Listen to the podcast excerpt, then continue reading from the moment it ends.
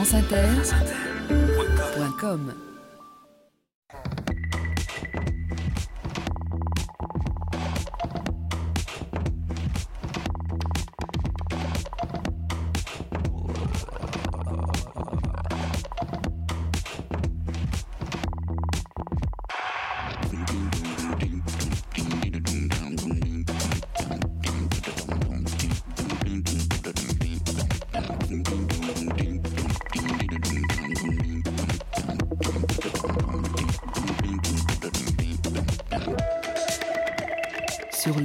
de Darwin, Jean-Claude Amezen. Bonjour à tous. Sur les épaules de Darwin, sur les épaules des géants, une émission France tous les samedis de 11h à midi. Et comme chaque semaine, nous allons nous hisser sur les épaules des géants pour essayer de voir plus loin, pour essayer de découvrir les frontières toujours nouvelles de la science et les relations entre science et éthique, science et société.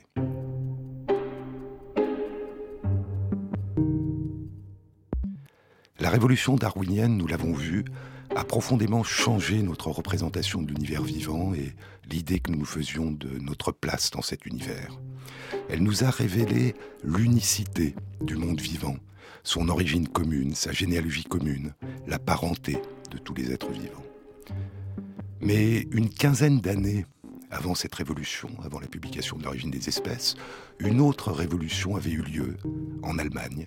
Et cette révolution concernait une autre dimension de l'unicité du vivant, mais d'une toute autre nature. C'était l'idée que tous les animaux et toutes les plantes sont des paysages pointillistes, sont constitués des mêmes éléments, composés des mêmes cellules. Et c'était pas simplement cette théorie cellulaire du vivant, c'était pas simplement l'idée que tous les êtres vivants sont constitués de cellules, c'était aussi l'idée que chaque cellule, à l'origine de chaque cellule, il y a une autre cellule, et que les corps des organismes vivants sont des généalogies cellulaires. Cette découverte allait émerveiller Darwin. Il allait écrire Chaque créature vivante est un microcosme, un petit univers composé d'une multitude d'organismes qui se reproduisent, incroyablement petits et aussi nombreux que les étoiles dans le ciel.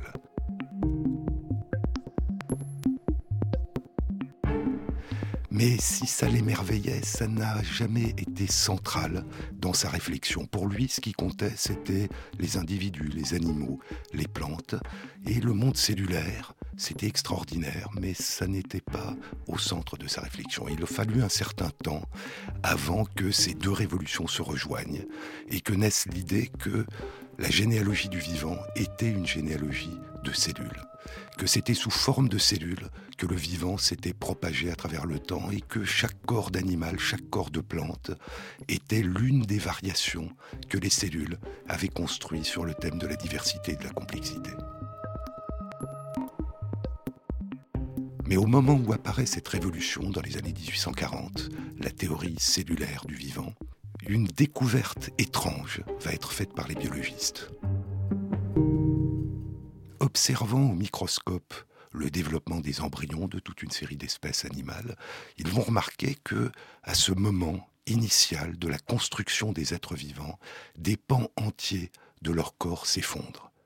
Et lorsqu'on examine, lorsqu'ils examinent des embryons d'une même espèce, eh bien c'est toujours au même endroit et au même moment que ces pans disparaissent. Et ça va causer une très grande perplexité, parce que l'idée, c'est que la mort est forcément due au vieillissement, aux maladies, aux accidents. Et là, ces phénomènes de mort cellulaire surviennent dans des êtres tout neufs, tout nouveaux, qui commencent à se construire.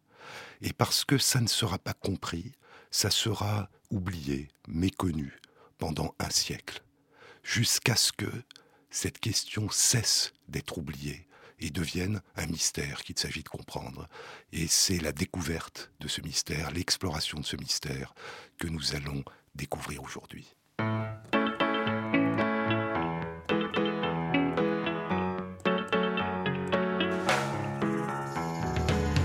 J'ai aimé comment votre main par instant modulait le son de la modulation, votre main fouillant À gants, votre main dans mon cou.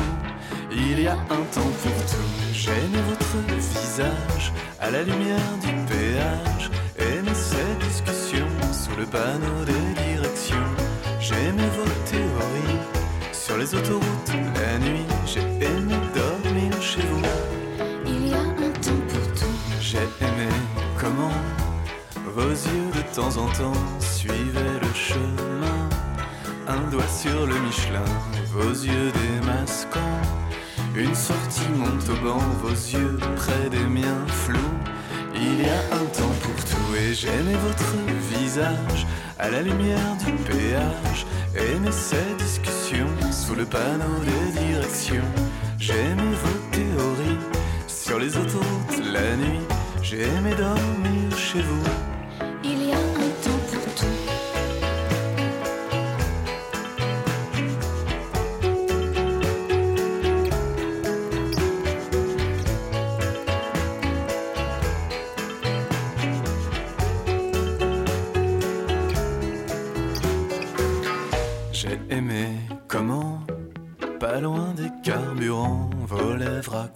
Le rebord d'un gobelet, vos lèvres soufflant, des nuages de froid blanc pour vos lèvres, j'avoue. Il y a un temps pour tout et j'aimais votre visage à la lumière du péage. Aimais cette discussion sous le panneau des directions. J'aimais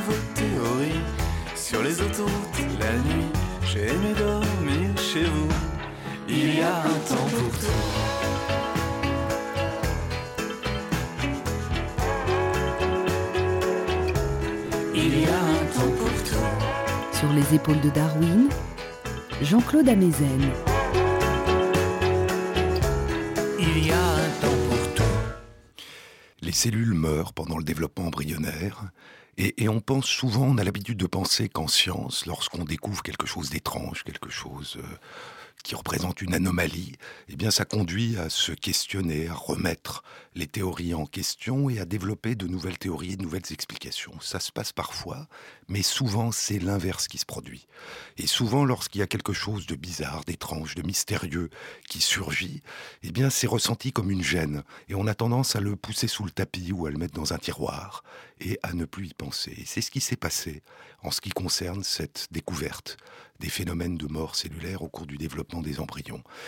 Ces phénomènes ont été décrits, publiés, non compris et oubliés, jusqu'à ce que quelques années plus tard, d'autres les redécrivent, les republient, et que ça soit de nouveau oublié une vingtaine de fois pendant un siècle. Jusqu'à ce que, en 1951, un biologiste qui étudie le développement des embryons, Alfred Glucksmann, commence à proposer une explication, non pas une explication de la raison pour laquelle ça se produit, des causes de ces phénomènes de mort, mais une explication du rôle que ça pourrait jouer dans la construction de l'embryon, dans l'émergence de sa forme, dans ce qui sera appelé plus tard la sculpture de la forme. Et vous savez que lorsqu'un sculpteur travaille sur un bloc de pierre pour faire émerger une forme, eh bien c'est de ce qu'il retire à la pierre que va émerger la sculpture. Et l'idée, c'était que dans un corps d'embryon en train de se construire, ce qui disparaissait, ce qui mourait, participait à la construction, à la sculpture de la forme. Sculpture de la forme extérieure. Et lorsque les petits bourgeons qui apparaissent se transforment en bras puis en jambes, la mort cellulaire à leur périphérie leur donne cette forme allongée. Et puis apparaissent les mains et les pieds. Et les mains et les pieds apparaissent d'abord sous forme de moufles, avec des tissus qui joignent les doigts et les orteils, et puis la mort cellulaire sépare, fait disparaître ces tissus et individualise les doigts et les orteils. Et, dès ces années 50 apparaît une idée, si ces phénomènes jouent un rôle tellement important dans la construction du corps d'un embryon pendant son existence, ils ont pu jouer aussi un rôle sur des temps beaucoup plus longs dans l'évolution du vivant. Les mammifères et les oiseaux terrestres ont des pattes avec des doigts individualisés. Les mammifères et les oiseaux aquatiques ont des pattes palmées. Et apparaît l'idée que l'induction ou l'inhibition de ces phénomènes de mort cellulaire a pu, par hasard, un jour, faire apparaître ces pattes différentes, avec des propriétés différentes, et donc jouer un rôle dans l'émergence d'espèces nouvelles.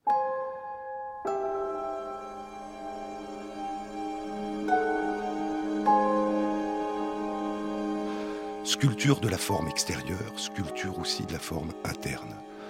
Et la plupart de nos organes creux apparaissent initialement sous forme d'organes pleins, et c'est la mort qui va creuser des cavités à l'intérieur de ces organes. Sculpture de la forme externe et interne, mais aussi séparation dans la construction des individus de sexes différents dans les espèces sexuées, dont la nôtre. Et chez les embryons de toute une série d'espèces, dont l'espèce humaine, eh bien, au début du développement, apparaissent les ébauches des organes génitaux des deux sexes. Et c'est la mort qui va faire disparaître les ébauches des organes génitaux de l'autre sexe. Sculpture de la forme, sculpture de l'individu, mais aussi travaille sur des temps, sur des dimensions plus profondes de l'évolution. Et la mort cellulaire fait disparaître ce qui ressemble à des vestiges que nous héritons pendant un temps de nos lointains ancêtres. Chez l'embryon humain apparaît la queue de nos ancêtres singes, puis la mort la fait disparaître. Chez l'embryon humain apparaît le rein que nous partageons avec nos parents poissons batraciens, et puis la mort va le faire disparaître en quasi-totalité, et naîtra et se développera le rein de mammifère. Pour un astronome, regarder dans l'espace, c'est aussi regarder dans le passé. Et la lumière qu'on distingue d'une étoile peut venir d'une étoile qui a disparu depuis longtemps. Un biologiste qui regarde un embryon en train de se développer perçoit des reflets, des traces brouillées euh, de vestiges lointains des métamorphoses qui nous ont donné naissance, et en même temps, il est en train de contempler le miracle d'un être nouveau, singulier, unique, qui est en train de se développer.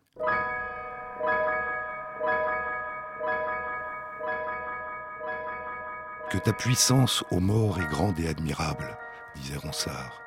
Ce qui fut se refait, tout coule comme une eau, et rien dessous le ciel ne se voit de nouveau. Mais la forme se change en une autre nouvelle, et ce changement-là, vivre au monde s'appelle, et mourir quand la forme en une autre s'en va.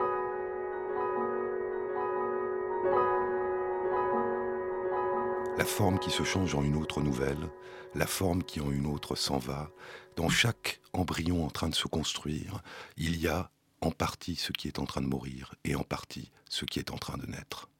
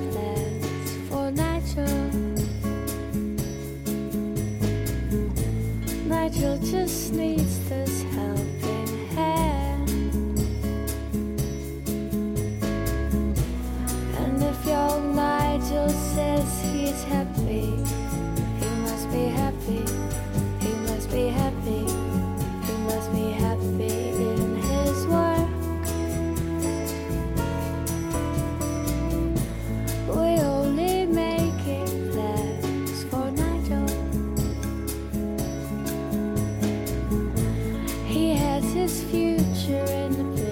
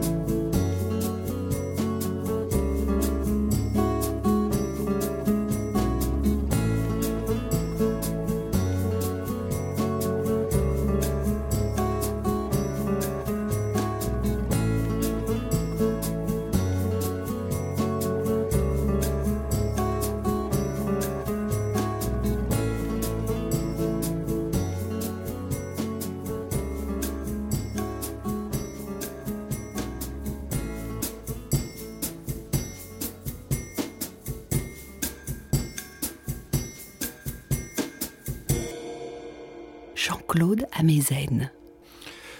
Aujourd'hui, 150 ans après la révolution de la théorie cellulaire du vivant, nous savons que toutes les cellules qui nous composent possèdent la capacité à tout moment de déclencher leur autodestruction, de mourir de manière prématurée sans que rien de l'extérieur ne vienne les détruire. C'est à partir de leurs gènes, de nos gènes, que nos cellules construisent les molécules exécutrices capables de précipiter leur fin et les molécules protectrices qui sont pour un temps capables de freiner l'effet de ces exécuteurs. La deuxième notion importante, c'est que la survie de chaque cellule, sa capacité à réprimer pour un temps son autodestruction, dépend en permanence des liens, des interactions qu'elle a réussi à établir avec une partie au moins des cellules qui l'entourent. Et ainsi, une cellule qui a vécu une semaine, un mois, un an dans notre corps est une cellule qui, pendant une semaine, un mois, un an, a réussi à trouver dans son environnement les molécules qui lui ont permis de réprimer le déclenchement de son autodestruction. Et une cellule qui commence à mourir est souvent, le plus souvent, une cellule qui, pour la première fois, a cessé de trouver dans son environnement les molécules, les interactions qui lui permettent de réprimer son autodestruction.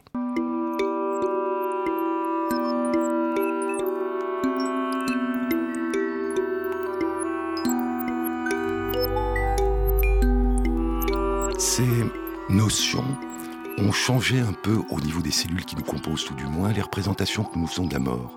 Et à l'idée ancienne de la mort comme une faucheuse qui vient du dehors pour détruire, c'est surimposé progressivement la notion, l'idée de la mort comme sculpteur, un sculpteur qui, au cœur du vivant, fait émerger sa forme et sa complexité.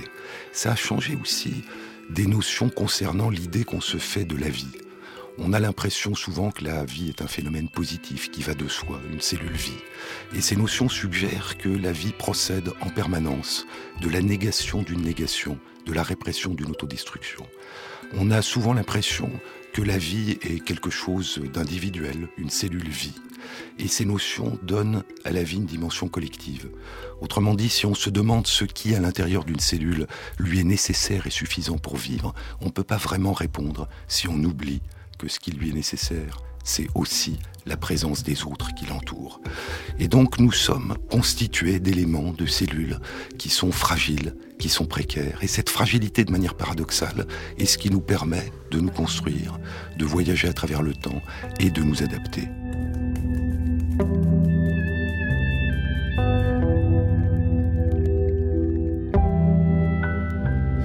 Les cellules qui nous constituent vivent en sursis et aucune ne peut vivre seule.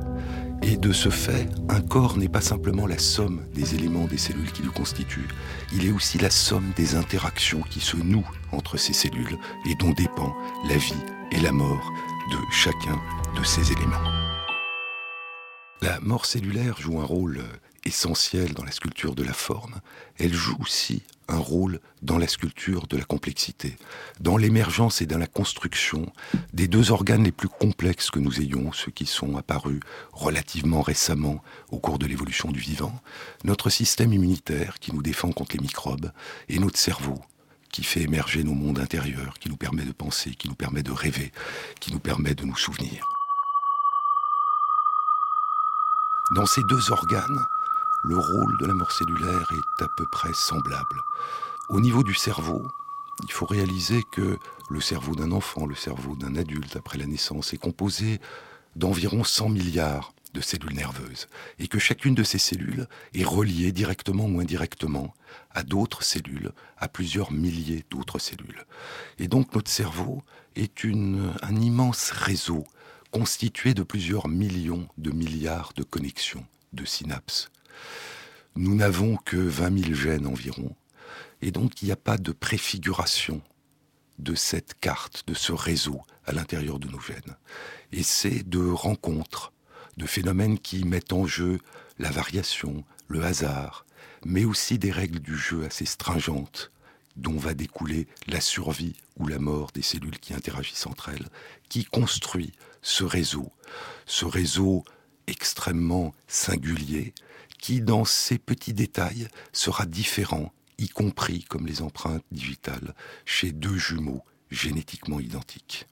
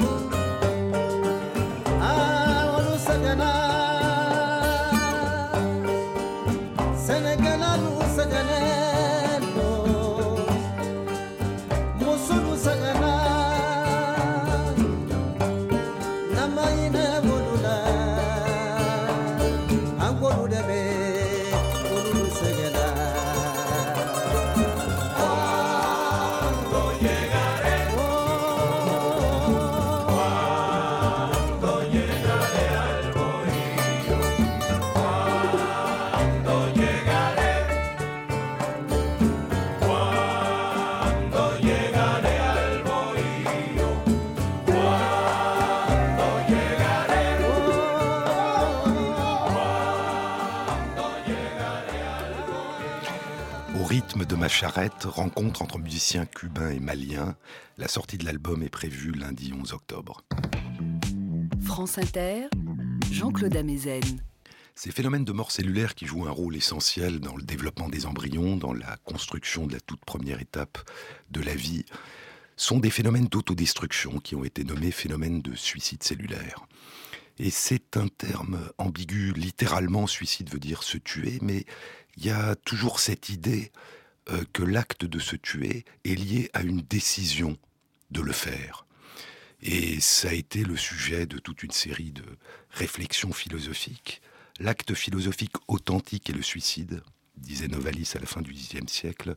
C'est là le commencement de toute philosophie. Et 150 ans plus tard, Albert Camus reprenait cette idée en commençant le mythe de Sisyphe par ces mots. Il n'y a qu'un problème philosophique vraiment sérieux, c'est le suicide. Juger que la vie vaut ou ne vaut pas la peine d'être vécue, c'est répondre à la question fondamentale de la philosophie. Le reste vient ensuite. Ce sont des jeux. Et donc il y a une dimension anthropomorphique majeure, une dimension qui nous concerne, et il y a cette ambiguïté. La cellule se détruit à partir d'outils moléculaires, d'exécuteurs qu'elle a construits, mais la décision de déclencher ou pas cette autodestruction, l'induction de cette autodestruction, ne vient pas de la cellule, mais de ses liens avec son environnement, avec les autres cellules qui l'entourent. Et on peut retrouver cette dimension anthropomorphique confuse entre le déclenchement de ce qui va conduire à la mort et le fait de l'exécuter. Lorsque Socrate boit la ciguë, eh bien, c'est lui qui se tue, mais c'est pas lui qui a décidé de se tuer, c'est la communauté athénienne qui l'a condamné à mort.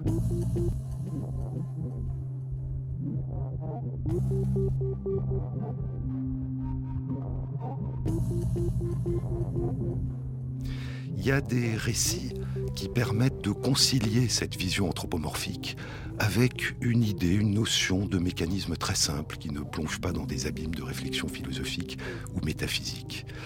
Il y a un récit ancien, l'Odyssée d'Homère, dans lequel, à un moment donné, Ulysse raconte son voyage, ce qui s'est passé jusque-là à Nausicaa.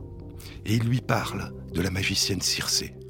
Et la magicienne Circé, lorsque il allait la quitter, lui donne un conseil en lui disant Tu vas rencontrer, tu vas croiser, ton bateau va s'approcher au cours de ton voyage de l'île aux sirènes.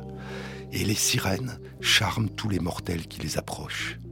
Mais on retrouve leurs ossements sur le rivage. Et donc le chant des sirènes est un chant qui entraîne la mort. Et Circé va donner deux conseils à Ulysse. En ce qui concerne tes marins, mets-leur de la cire dans les oreilles, et les sirènes chanteront, ils n'entendront rien, ils continueront à ramer. Mais Ulysse lui-même veut entendre le chant des sirènes. Il ne veut pas mourir, mais il veut l'entendre. Et Circé lui dit Fais-toi attacher par tes marins au mât du navire, et fais en sorte que même si tu les supplies de te détacher pour répondre au chant des sirènes, eh bien, ils ne te détachent pas, au contraire, ils resserrent encore les liens. Et Ulysse sera le premier mortel à avoir entendu ce chant merveilleux, ce chant dangereux des sirènes, et avoir survécu.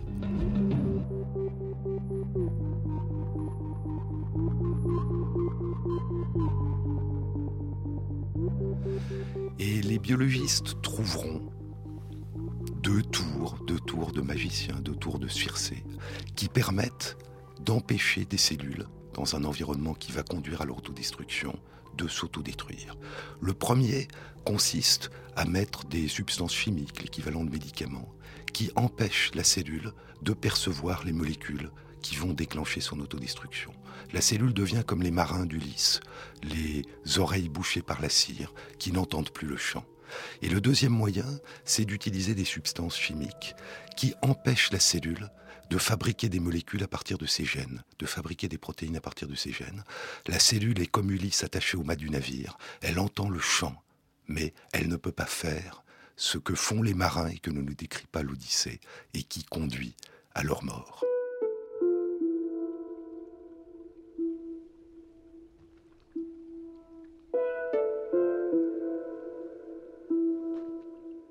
Ce sont deux tours de magiciens, deux tours de biologistes, mais c'est pas comme ça que dans notre corps se contrôlent ces phénomènes de vie et de mort. Et il y a un autre récit de la mythologie grecque qui nous parle, qui évoque ce qui se passe en matière de vie et de mort cellulaire.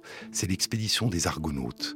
Jason est à la recherche de la toison d'or et il a emporté à bord de son navire, il a emmené Orphée, le poète, qui joue merveilleusement de la lyre et qui chante magnifiquement. Et lorsque le navire de Jason et des Argonautes croise près de l'île aux sirènes et que les sirènes commencent à entourer le navire et à se mettre à chanter, eh bien il est dit qu'Orphée commence à chanter lui-même, à jouer de la lyre, et que le chant d'Orphée a la propriété d'annuler l'effet du chant des sirènes. Et le chant des sirènes cesse d'être un chant de mort. Et c'est ce qui se passe dans notre corps au moment où, dans l'environnement, le chant des sirènes va déclencher l'autodestruction. Si un chant d'Orphée s'y mêle, eh bien, la cellule fabriquera, activera les protecteurs qui lui permettent de réprimer son autodestruction. Si nous voulons poursuivre la métaphore, les sirènes et Orphée sont à bord du navire. Les sirènes et Orphée sont à bord de notre corps. Et les sirènes chantent régulièrement. Et le chant d'Orphée s'élève ou ne s'élève pas. On peut aller plus loin. Kafka a écrit un passage dans lequel il dit que lorsque le chant des sirènes s'interrompt, la vie s'interrompt. Et d'une certaine façon, le chant des sirènes est nécessaire à la vie. Et lorsque au chant des sirènes se mêle le chant d'Orphée, eh bien, la vie se prolonge. Et donc, d'une certaine façon, ces deux chants mêlés sont ce qui nous permet de vivre et sont ce qui fait disparaître une partie de ce qui nous constitue.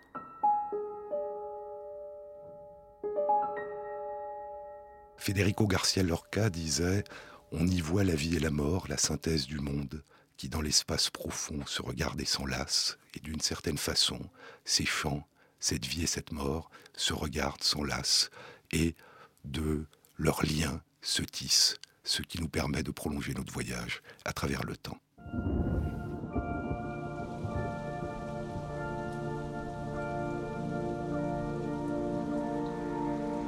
Du fond de j'entends tomber la pluie. J'ai froid, j'ai faim, encore un jour sans fin. J'ai pris le pli de rester au circuit, de ne plus bouger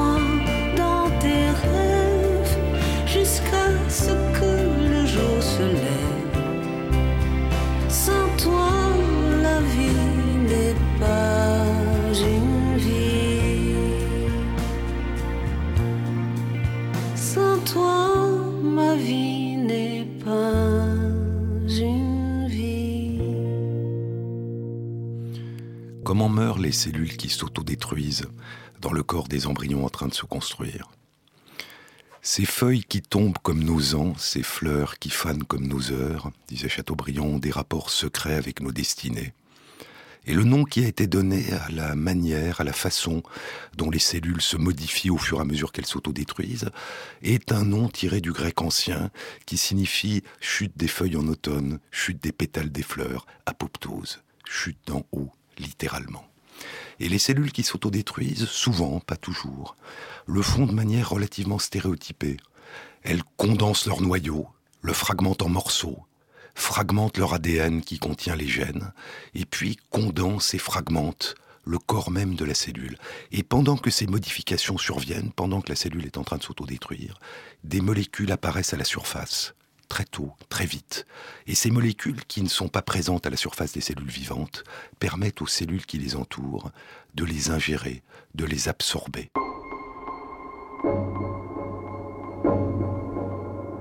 Et les cellules vont disparaître. Euh, souvent, il ne reste pas de traces. Il y a un passage dans Alice au pays des merveilles. Le chat souriait doucement en regardant Alice. Il n'a pas l'air méchant. Il faut seulement le traiter avec un peu de respect. Monsieur le matou du Cheshire Alice avait peur que ces mots ne plaisent pas au chat. Son sourire devint pourtant de plus en plus large. Excusez-moi, pouvez-vous me dire quel chemin je dois suivre pour m'en aller d'ici? Cela dépend beaucoup d'où vous voulez aller. Lança le chat qui disparut doucement, en commençant par le bout de la queue et en finissant par le sourire. J'ai souvent vu un chat sans sourire, pensa Alice, mais un sourire sans chat. Et ce qui se passe au moment où les cellules commencent à s'autodétruire et sont ingérées, encore vivantes par les cellules qui les entourent, eh bien c'est souvent qu'il ne reste rien, que si on va voir là où beaucoup de cellules sont mortes, eh bien si elles ont mis un certain temps à disparaître, on n'en voit presque pas ou quasiment aucune. Et ce qui subsiste, c'est un peu comme le sourire du chat du Cheshire. C'est un sourire, ce sont les modifications que les cellules qui ont ingéré les cellules mourantes ont subies. Et donc c'est dans les cellules survivantes qu'on peut voir, qu'on peut distinguer la trace de cette disparition qui a eu lieu. Il y a des cas où les cellules qui s'autodétruisent ne disparaissent pas. Il reste quelque chose de solide et la forme de ces cellules. C'est vrai à la surface de notre peau, où des cellules qui se sont autodétruites mais qui restent solides vont persister un certain temps, quelques jours, protéger notre peau, puis disparaître, se dissoudre dans l'air. C'est vrai aussi chez certaines plantes, chez les arbres. Les cellules qui constituent l'écorce des arbres sont des cellules qui se sont autodétruites et dont le corps solide reste et exerce son effet protecteur.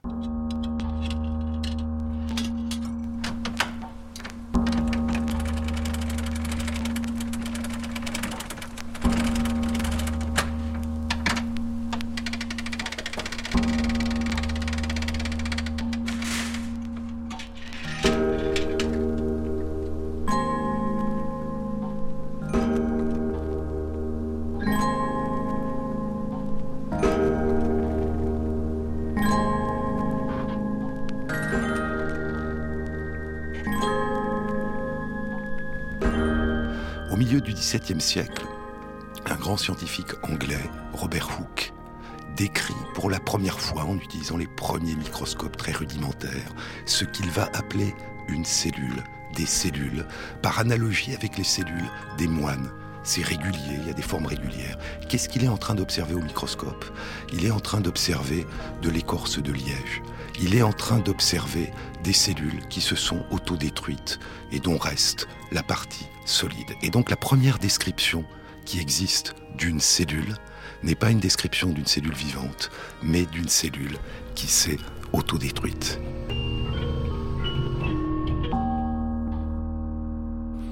Est-ce que ces phénomènes d'autodestruction impliquent l'utilisation par les cellules de certains gènes, et si oui, lesquels? Et lorsque les cellules s'autodétruisent, utilisent-elles les mêmes gènes ou des gènes différents suivant la famille de cellules à laquelle elles appartiennent? C'était un problème très complexe. Et comme souvent en science, lorsqu'un problème est complexe, une bonne façon d'essayer de le résoudre, c'est de le reposer dans un modèle simple. Et en biologie, les modèles simples, ce sont souvent des parents très éloignés de nous-mêmes, qui par certains aspects sont restés plus semblables des derniers ancêtres lointains que nous partagions avec eux.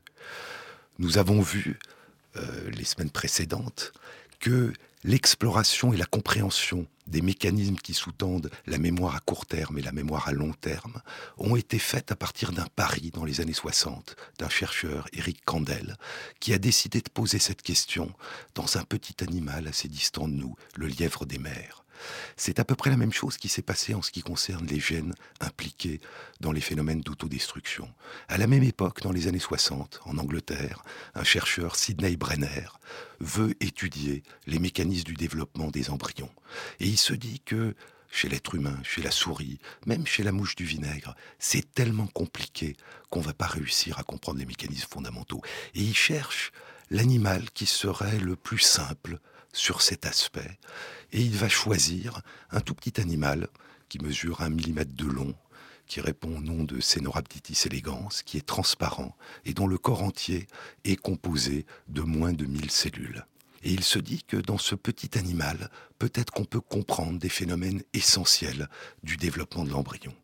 Et puis il va s'avérer, en observant le développement de ces embryons, que, comme chez les souris, comme chez les poissons, comme chez les batraciens, comme chez les oiseaux, comme chez tous les mammifères, eh bien, il y a des cellules qui s'autodétruisent, qui meurent pendant le développement.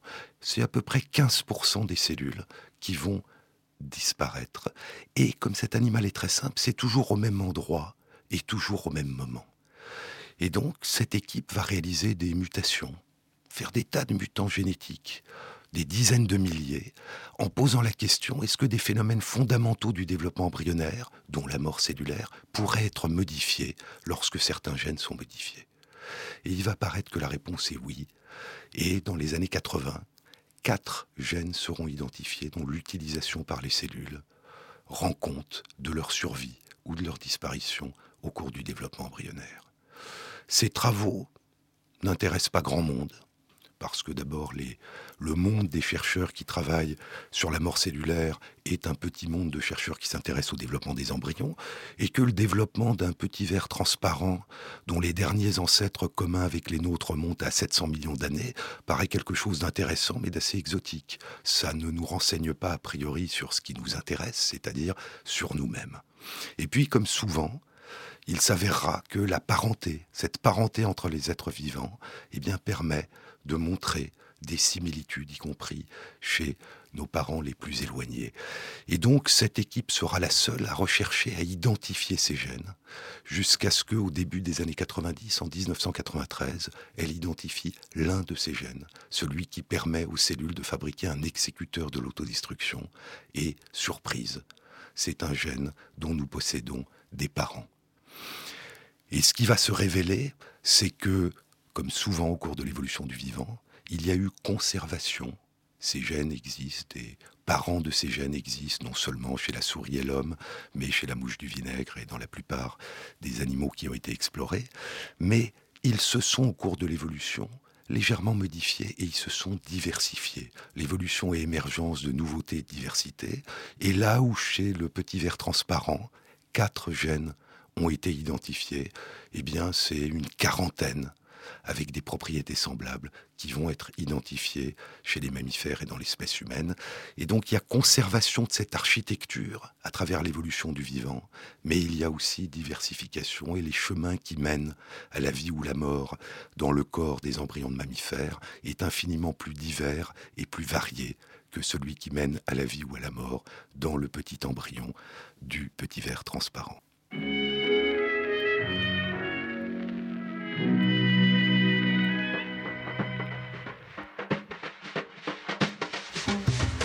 J'étais encore un enfant quand on s'est rencontrés. J'ai mis mon adolescence à comprendre combien je t'aimais. Le jour où je t'ai roulé ma première galoche, tu m'as tapé dans l'œil avant que j'étais dans la poche. Depuis ma vie se résume à une course poursuite. Chaque fois que je tente de t'effleurer, dis-moi pourquoi tu prends la fuite. Avec toi ça va, ça vient. Sans toi je suis un vaurien. En avoir pour son toit, j'aimerais tant. D'ailleurs le temps c'est du toit. Du chagrin, je n'ai gros sur la patate. Je croque de toi sauf quand tu craques. J'ai les bourses qui se rétractent. Ta courbe croissante m'enchante, mais ta chute de rein me donne des vertiges et des crampes. T'es la personne la plus ouverte, tu connais pas de frontières. Tu parles toutes les langues et c'est briser les barrières. Snob, la pauvreté te fait horreur. Je t'offrirai tous les parfums, toi qui n'as pas d'odeur. Fais pas de bonheur, procure du plaisir. Et plus je te désire, et plus tu me fais courir. Je te tire mon chapeau et tu m'en fais baver les rondes pièces. Je t'aime autant que je te déteste. T'es fraîche et bien roulé, pépette. Tout le monde te court après et j'arrive toujours le dernier. Tu me fais tourner la tête. Arrête de jouer à cache-cache ou je finirai par te coffrer. T'es fraîche et bien roulé, pépette. Tout le monde te court après et j'arrive toujours le dernier. Tu me fais tourner la tête. Arrête de jouer à cache-cache je finirai par te coffrer. Arrête, je suis franc, j'en veux pas qu'à ton écu, poupée. Quand apprendras-tu à te poser? Ne me quitte pas, il paraît-il de placement fertile, donnant plus de blé qu'un meilleur avril. Je ferai un domaine où tu seras reine, où tu seras loi, et même si ce domaine existe déjà, imprévisible. Soudain visible, d'autres t'ont pris pour cible. Reviens dans mes bras pour toi, je serai crédible. Au bal, je t'ai invité à ma table et tu m'as snobé pour aller danser avec un notable pendant que je me faisais biaiser. D'autres avaient déjà appris à savoir léser. Au début, j'étais rongé par la jalousie. Et puis, j'ai bien vite compris que tu ne ferais jamais le bonheur d'autrui. Toutes ces formes font rêver, mais dans le fond, y a rien. Impalpable liquide, tu fonds dans leurs mains. À peine ils tombent, tu l'ornes déjà sur les voisins. Tu les rends possessifs, jaloux, radins et mesquins. T'es parti à la conquête du monde entier. Et le monde entier a succombé à tes charmes de papier. Aujourd'hui, le monde entier est à tes pieds, mais t'es plus que jamais malheureuse comme les blés.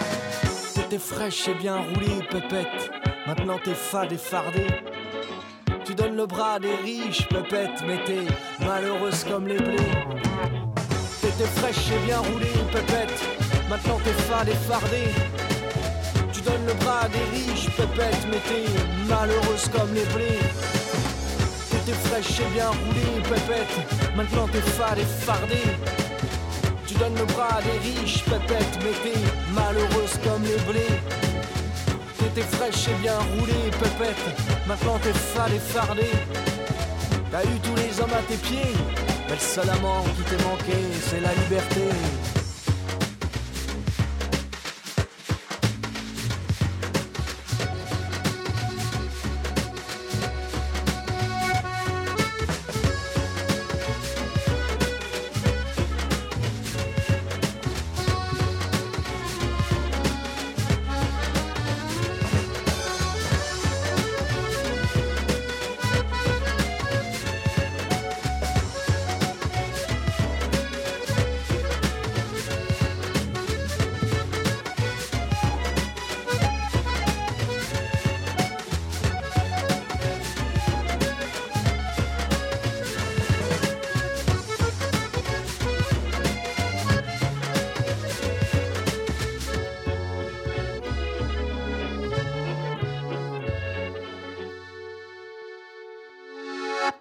Sur les épaules de Darwin, Jean-Claude Amezen. La biologie moderne nous a montré à quel point la mort est ancrée au cœur du vivant et représente une source de construction. Elle est au fond ce mécanisme de déconstruction qui permet de reconstruire, qui permet de se transformer, qui permet de se métamorphoser. C'est une intuition qui a longtemps été, nous l'avons vu, l'intuition de beaucoup de poètes. T.S. Eliot disait Nous naissons avec les morts, regarde. Paul Celan disait Parle, mais ne sépare pas le nom du oui, donne à ta parole aussi le sens, donne-lui l'ombre. Regarde tout autour, vois comme cela devient vivant à la ronde. Auprès de la mort vivant, il parle vrai, celui qui dit l'ombre. Ombre et lumière, affirmation et négation, vie et mort, c'est cet entremêlement qui nous construit et qui nous reconstruit en permanence. Mais jusqu'où peut-on tirer, essayer de tirer de ces notions des implications qui dépassent le champ de la biologie? C'est quelque chose que Sigmund Freud avait tenté de faire dans les années 20 lorsqu'il a écrit Au-delà du principe du plaisir. Il a eu des visions extrêmement modernes sur le lien, sur le tissage entre vie et mort, dont il pensait qu'il jouait un rôle essentiel dans le fonctionnement des cellules.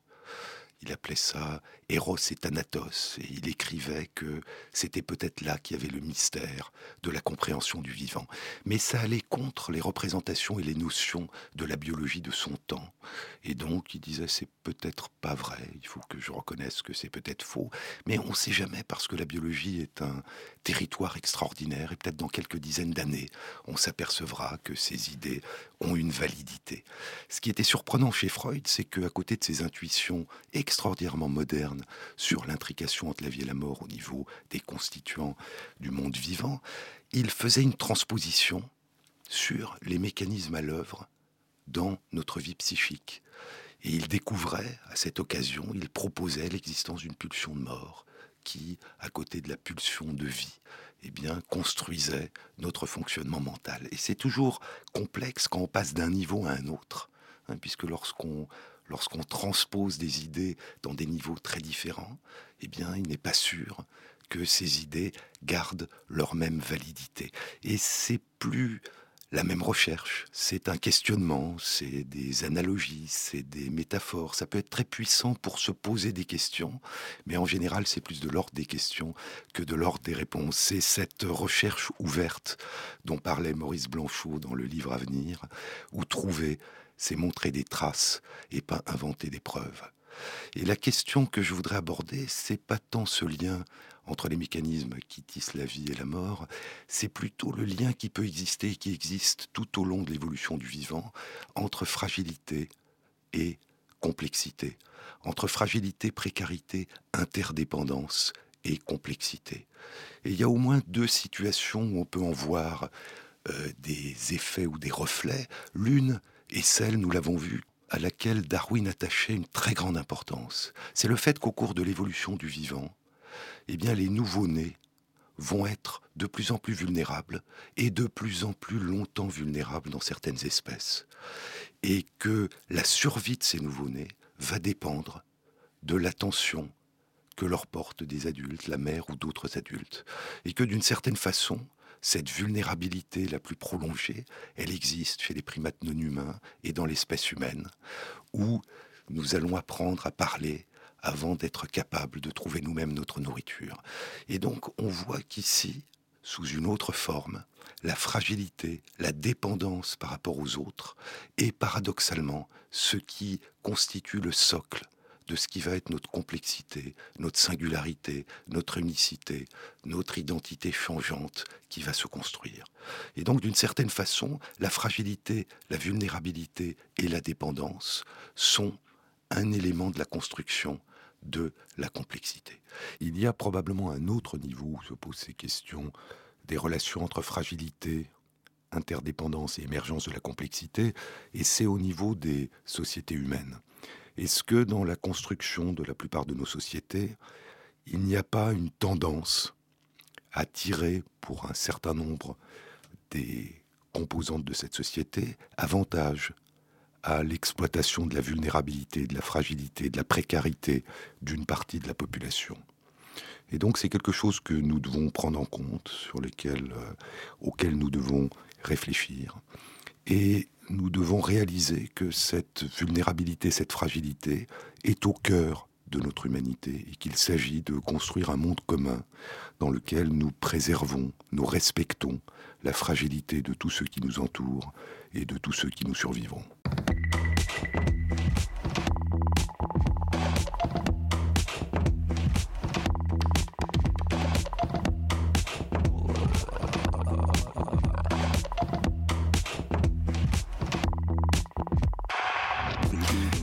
Se termine. Vous pouvez la réécouter ou la podcaster pendant un mois après sa diffusion, comme celle qui précède. Et merci à tous ceux qui m'ont écrit.